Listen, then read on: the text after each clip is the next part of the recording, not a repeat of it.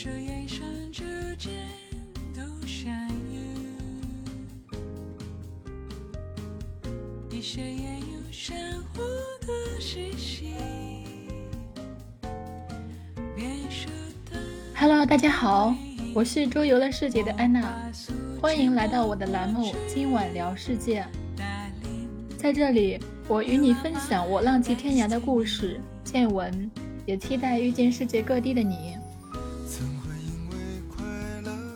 今天呢是全世界女性的节日，因为放假，我也有了些时间来录一期节目，想要趁此机会聊一点点关于女性和两性的话题。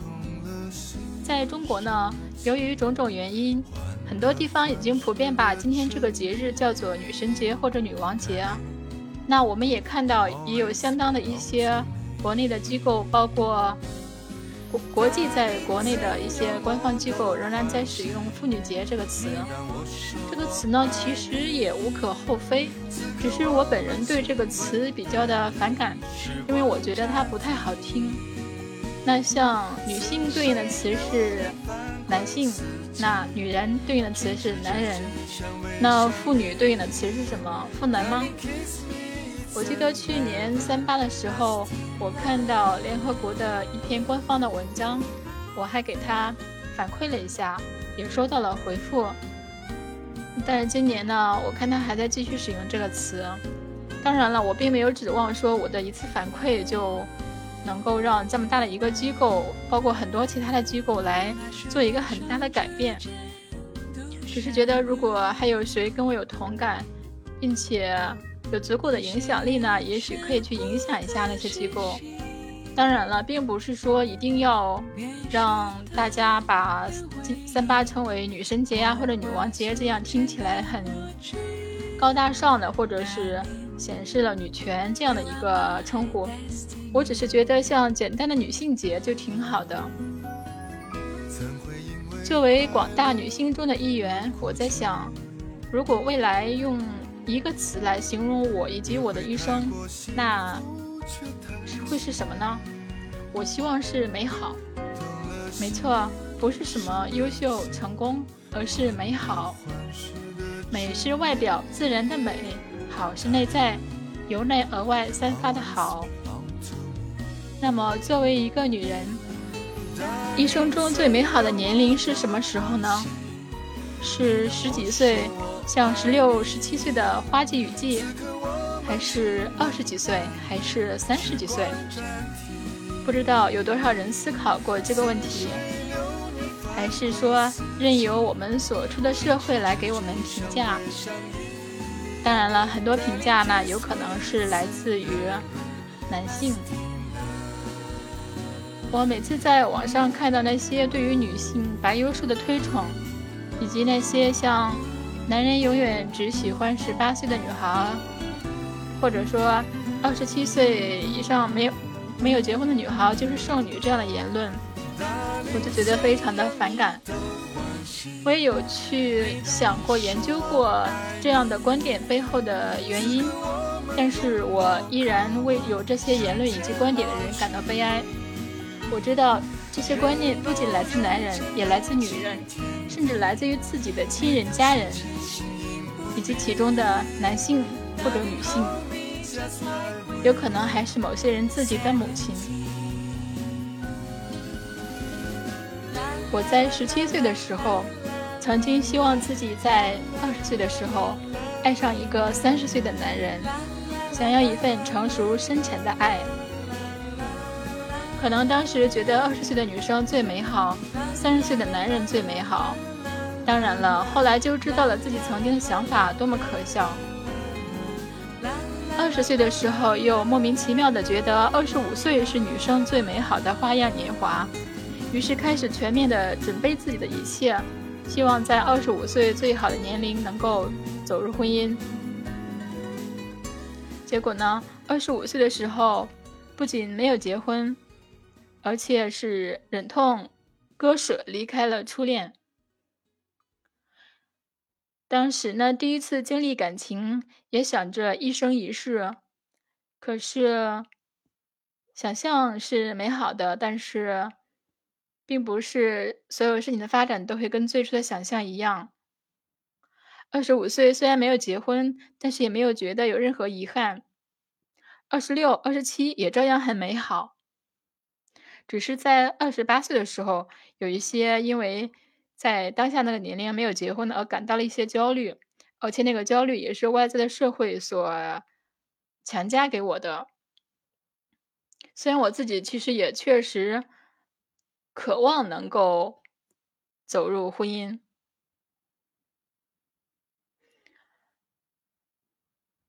其实，在工作之后，我所在的圈子里面，中国人比较少，大部分都是欧美人。也许是因为这个原因，在相当长一段时间里面，我其实过的是一种脱离于中国社会的另一个世界的生活。我的生活习惯以及我所接触的信息观念。都是和我周围的世界很不一样的，也可能是因此我在很多年里面都过得很随心，没有传统的中国社会给到的那些世俗的压力。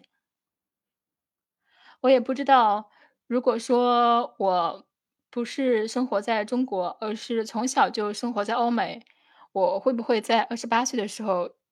因为没有结婚而感到焦虑。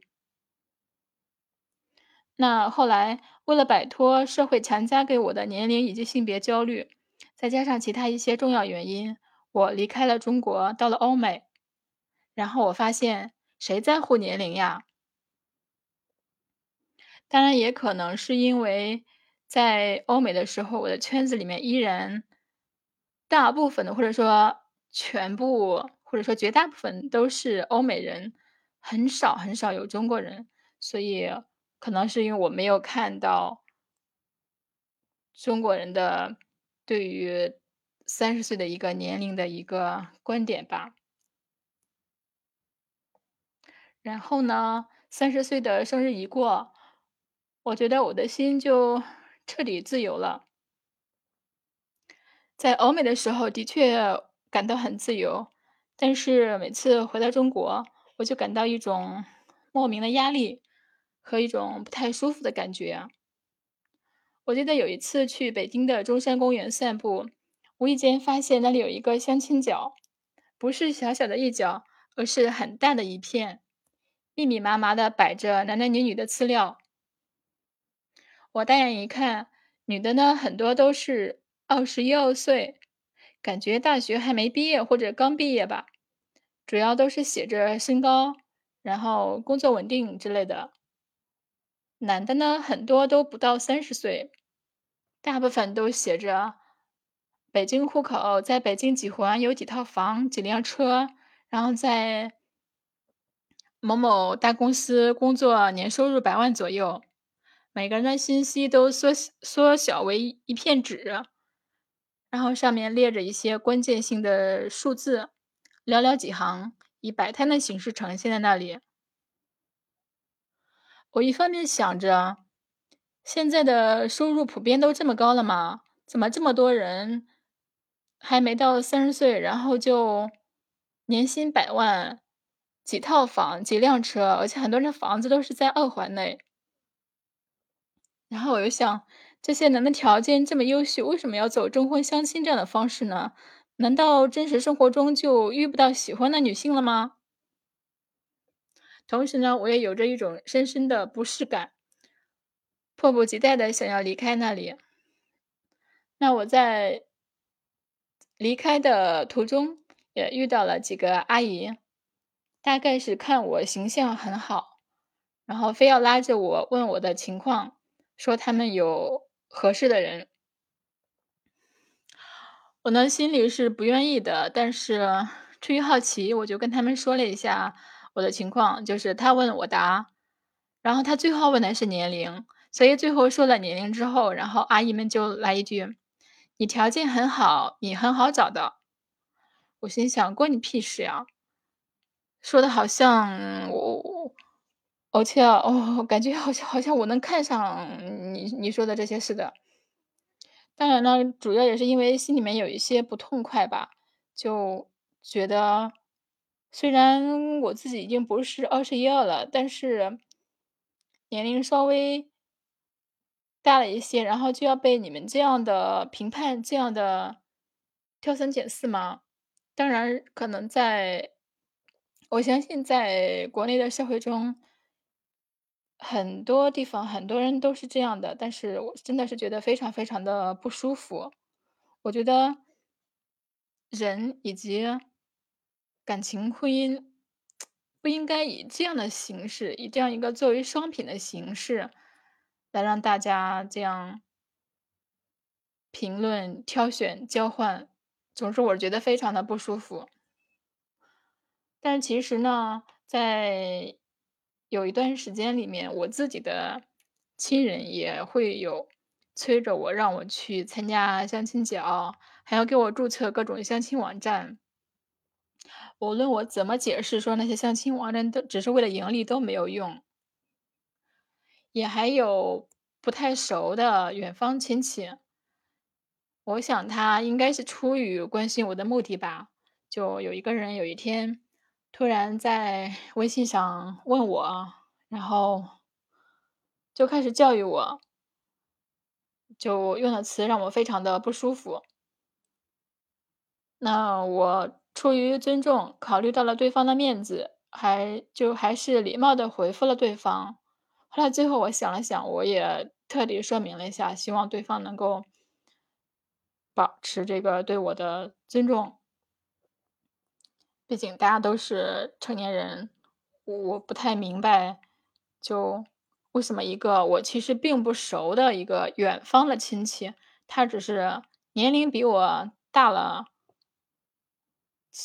一些，或者说大了很多，然后，嗯，因为是亲戚的所谓的亲戚这样一个身份，他就觉得他可以这样。随意的来教育我。我记得，其实，在大学刚毕业没两年的时候，当时也有一过一个，就算亲戚吧，还说，嗯，说我那个时候不结婚就是不孝，我真的是非常的生气。那现在呢，对于。这样的所谓的亲戚，我就是不联系，或者说删除。反正我想，就大不了一辈子不往来吧。因为本身和这些人在过去也没有多么近的关系，可能逢年过节都没有说去问候一下的。也可能是因为我自己的家庭经历了之前经历了一些事情，让我看透了人情冷暖。所以我后来的观念就是，除了自己的家人和一些关系真的非常好的亲戚之外，就其他人呢对我好，我就珍惜对方。那如果别人对我不好，那远亲也不如朋友吧。我是把我的好朋友看得比那些不联系的亲戚要重的太多太多了。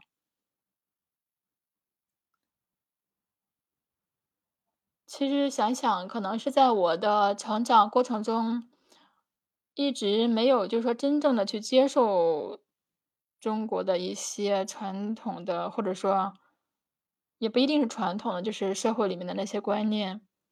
而且我也一直想要跳出当下的社会环境，去做自由的自己，做美好的自己。二十几岁的时候，觉得二十最美。到了三十岁，又觉得三十最美，根本就不想回到二十岁。看一看周围的人，四十岁、五十岁、六十岁都有活得非常美好的女性。刚刚也看了三联周篇、三联周刊的一篇文章，里面有一个女生分享了自己的相亲经历。她讲到一个瑞士男人对她说：“三十五岁是女人最有魅力的年龄。”那我们看一看国内的那些女明星，三十五岁之后是不是也照样非常美丽，并且看起来比二十多岁的时候更有魅力呢？比如说像杨幂、刘诗诗，然后陈数、高圆圆，不会有人说觉得他们年龄增长了一些，然后就不好看，或者说没有魅力了吧？当然了，我们也明白，明星是花费了巨额来保持自己的年轻美丽的外表，大部分人可能没有那么多钱去那样做。但是，美丽它就只是在外表吗？我觉得美丽应该是外在和内在的一个统一状态。虽然我也想一直保持青春美好的状态，但是我想，只要我们认真生活、工作，认真活好自己，其实每个年龄都可以是最美的。当然了，无论男人女人，衰老是不可避免的。我看过三十多岁的男人油腻不堪，非常反感；也看过五十多岁的男人身体和精神状态都仿佛二三十，并且充满了魅力。其实这里并不是说针对女性，那不要，这并不是针对男性，那女性也是如此。那说到女性，就免不了要说到男性。所以说两性关系，尤其是两性关系中的性。关于这些呢，社交媒体上也有很多就让人焦虑的话题或者毒鸡汤，我是一点都不想碰。我只想说一说我自己的一些经历和观点。我记得在我十几岁还没有恋爱的时候，我梦想中的爱情是。遇见一个人，两情相悦，享受爱情的美好，结婚生子。我那个时候只想一生只爱一个人，并且与这个人一生一世。这是符合我想象中的美好的纯洁的爱情。可是现在看来，还是。有一些可笑的，毕竟现实中哪有那么多童话般的美好？毕竟人性都是复杂的，我们可以管理自己，但是却未必管得了对方。当然了，也的确有很多人从初恋开始，然后就走入婚姻。我身边也有不少这样的例子，但是。一直婚姻幸福，并且幸福一辈子有多少，我就不知道了。关于性，我最初也是希望能够在婚礼当天才发生。我的这个想法放在现今社会，估计是要令人贻笑大方了。毕竟，在这个开放自由的年代，其实哪怕是在中国的旧社会，又有多少人是把第一次留到了新婚之夜呢？女性可能还好好一些，就比较好管理自己。但是，在两性关系中呢，往往在另一半在男朋友的主动下，然后也就发生了。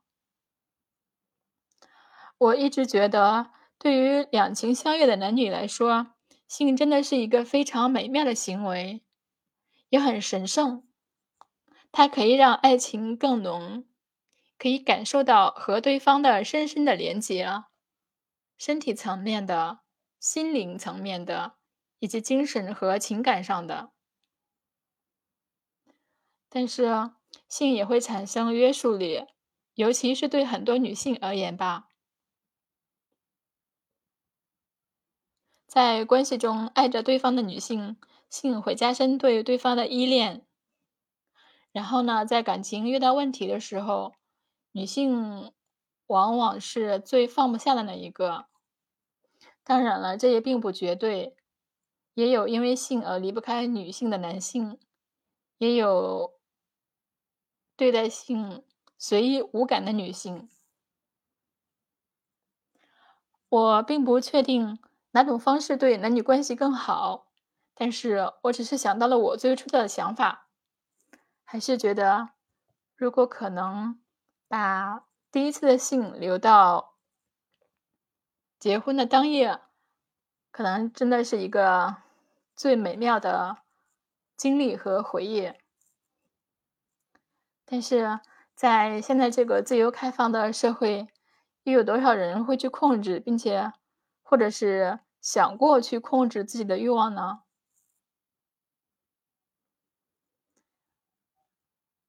在研究分析了相关的一些观点之后呢，我也想分享一些我看到的圣经里面对于性的观点。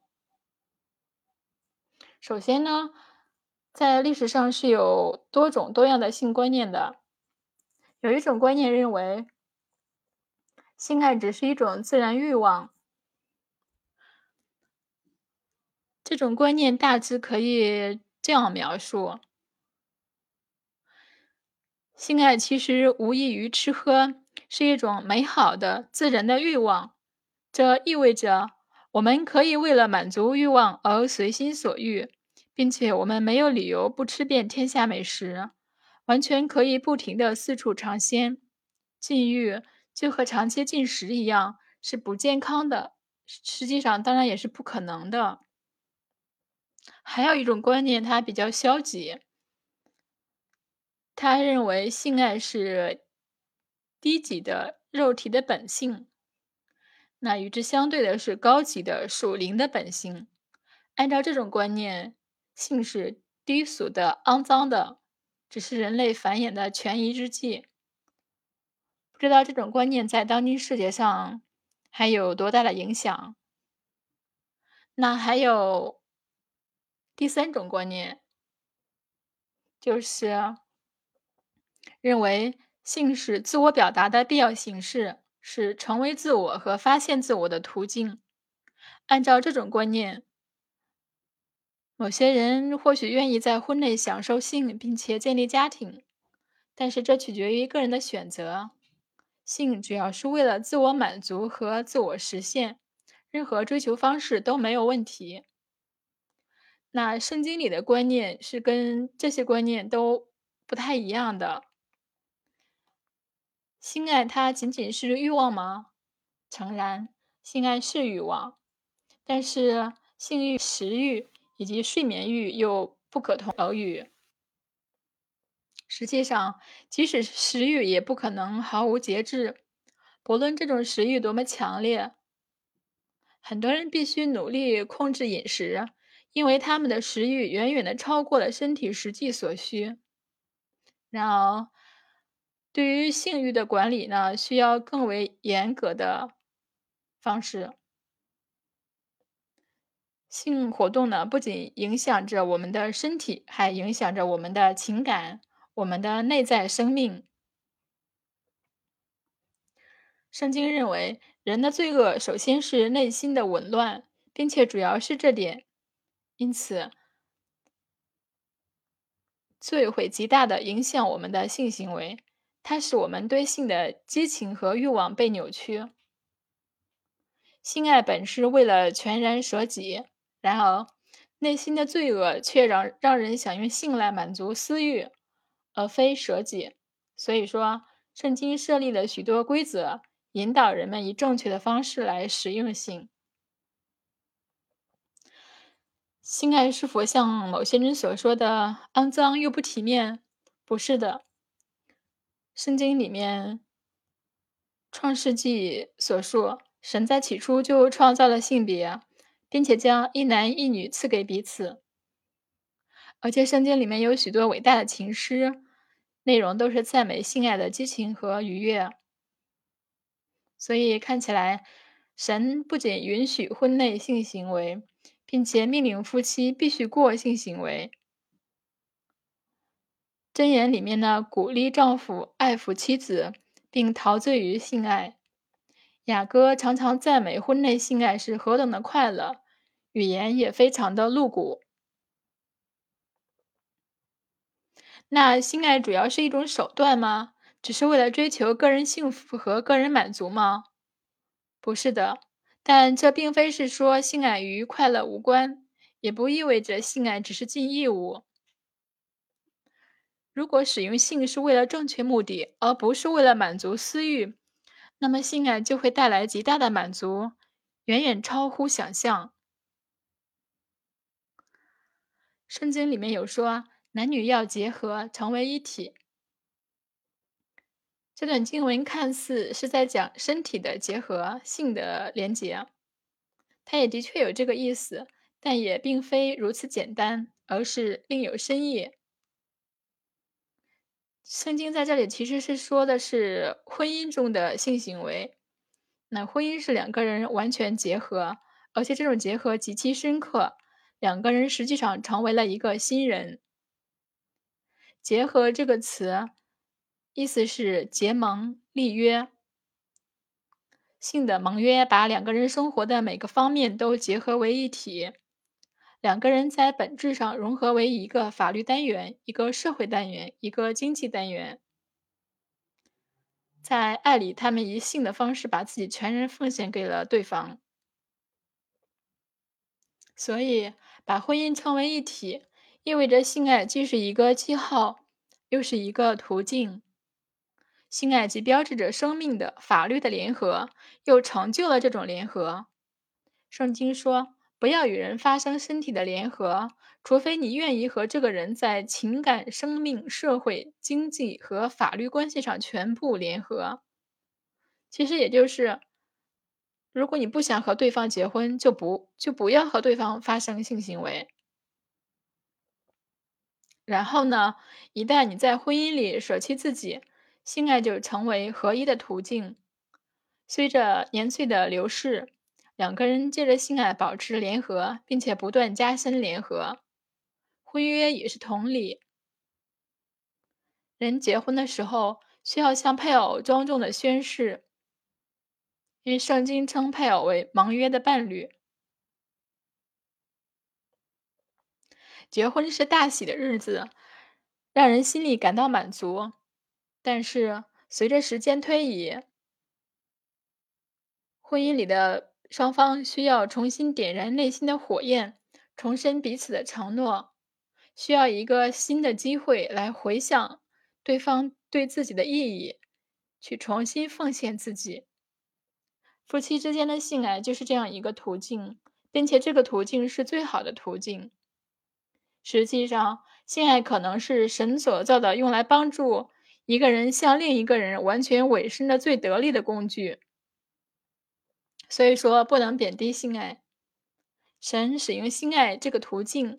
来让两个人彼此宣告：“我完全属于你，永远属于你，只属于你。”所以，根据圣经，盟约对于性爱而言是必须的。盟约创造了一个柔软而亲密的安全区。尽管婚姻的盟约对于性爱是必要的，但性爱对于维持盟约也必不可少。性爱是婚姻盟约的更新礼。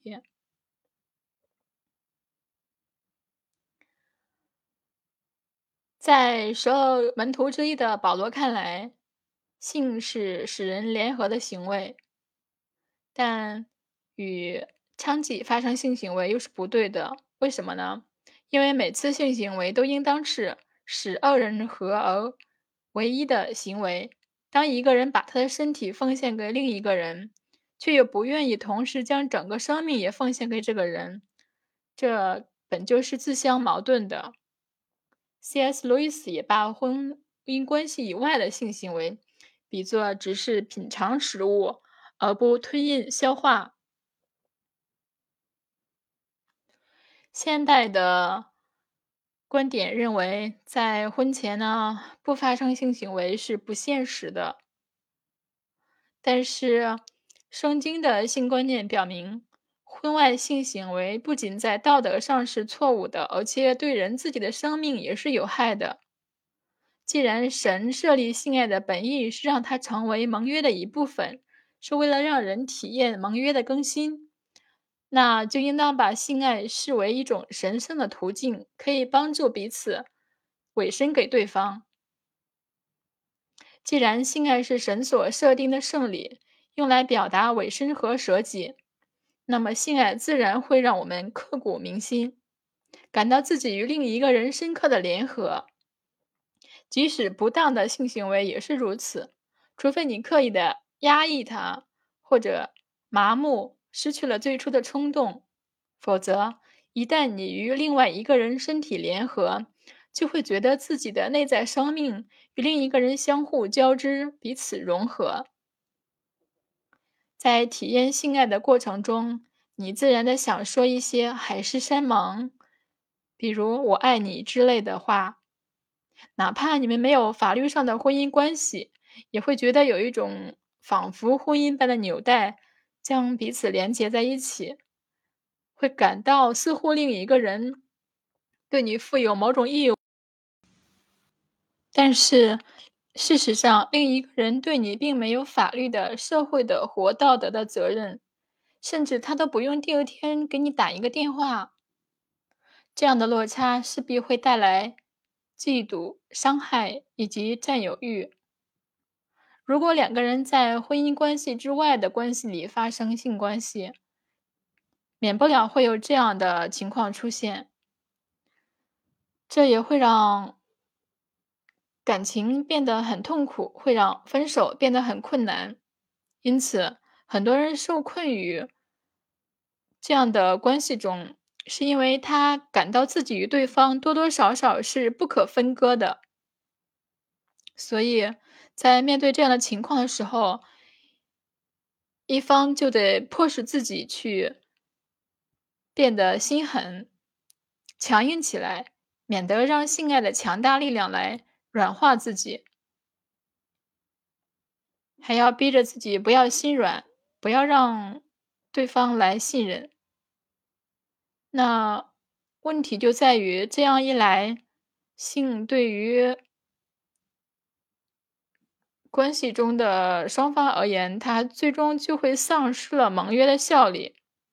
哪怕有一天双方最后结婚了，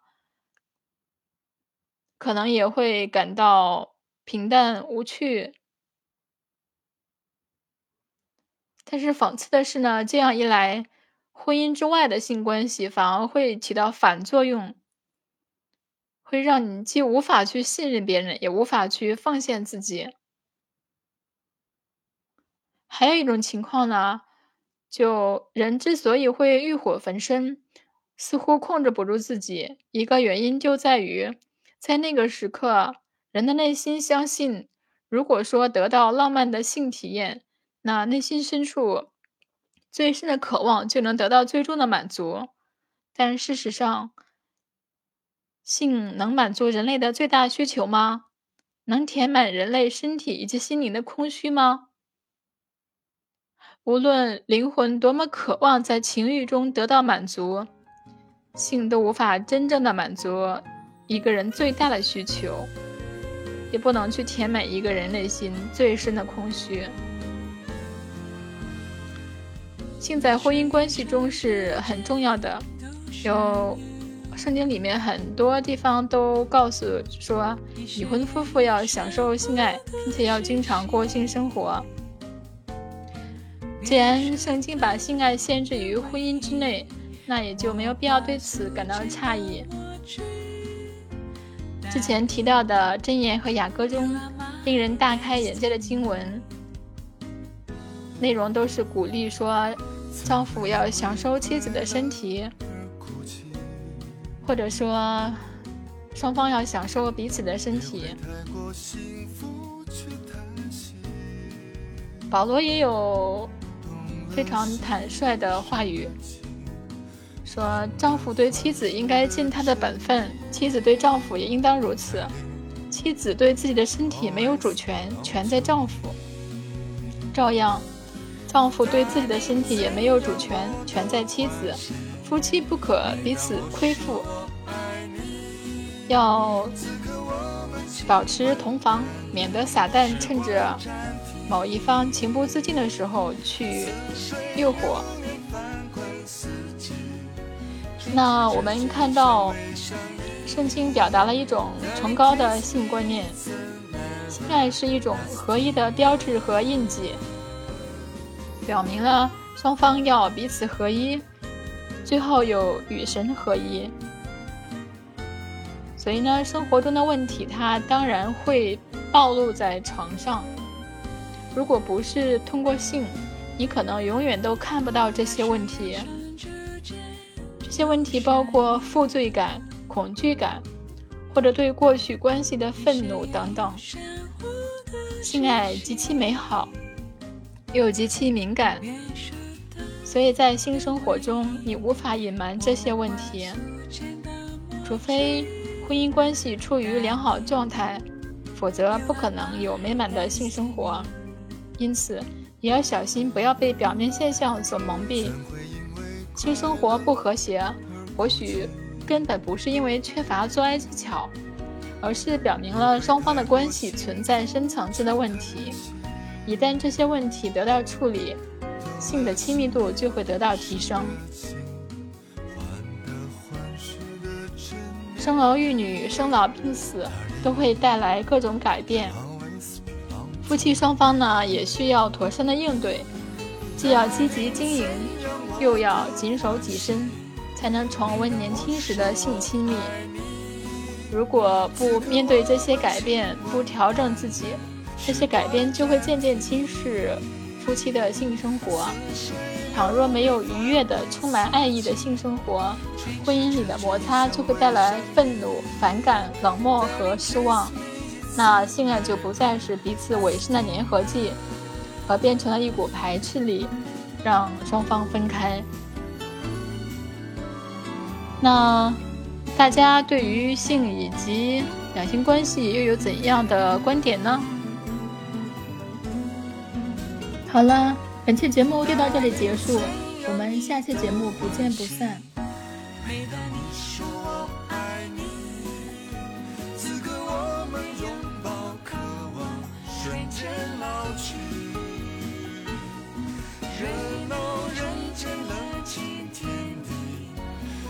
心前形影不离。Darling, hold me just like we were seventeen.